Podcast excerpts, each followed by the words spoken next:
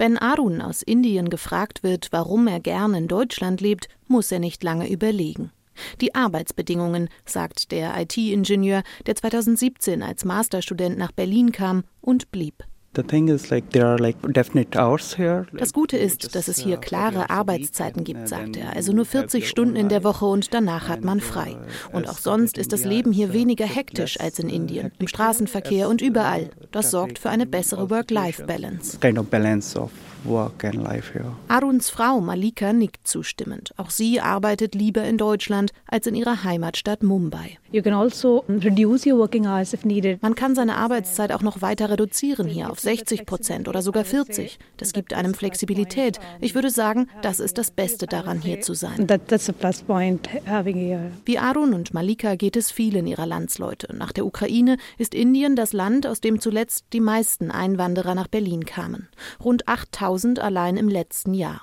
Jeder dritte von ihnen arbeitet dabei im IT-Sektor. Kein Zufall, erklärt Rechtsanwältin Bettina Offer, die deutsche Unternehmen bei der Anwerbung ausländischer Fachkräfte berät und dabei immer häufiger mit Inderinnen und Indern zusammenarbeitet. Während wir Arbeitskräfte brauchen, hat das Land Indien letzten Endes zu viele junge Arbeitskräfte.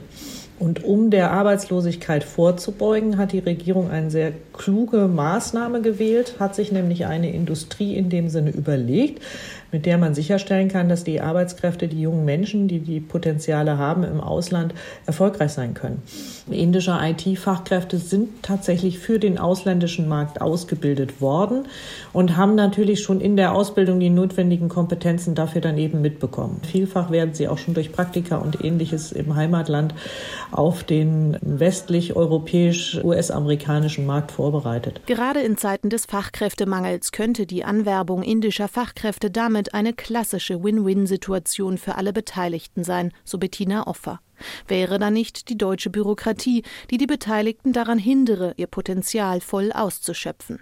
Bei Ausländerbehörden, Stellen für die Berufsanerkennung oder der Bundesagentur für Arbeit. Überall müssten Firmen und Fachkräfte sich auf lange Wartezeiten einstellen.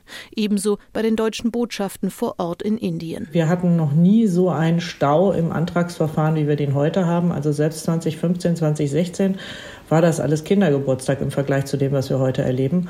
Es gibt nichts Intransparenteres als eine Warteliste beim Auswärtigen Amt. Es wird noch nicht mal angegeben, durchschnittliche Wartezeit XY. Hoffnung setzen Bettina Offer und ihre Klienten auf das neue Fachkräfteeinwanderungsgesetz, dessen nächste Stufe zum 1. März in Kraft treten soll. Die oft monatelange Wartezeit auf die Anerkennung ausländischer Berufsabschlüsse könnte dann für viele Fachkräfte entfallen.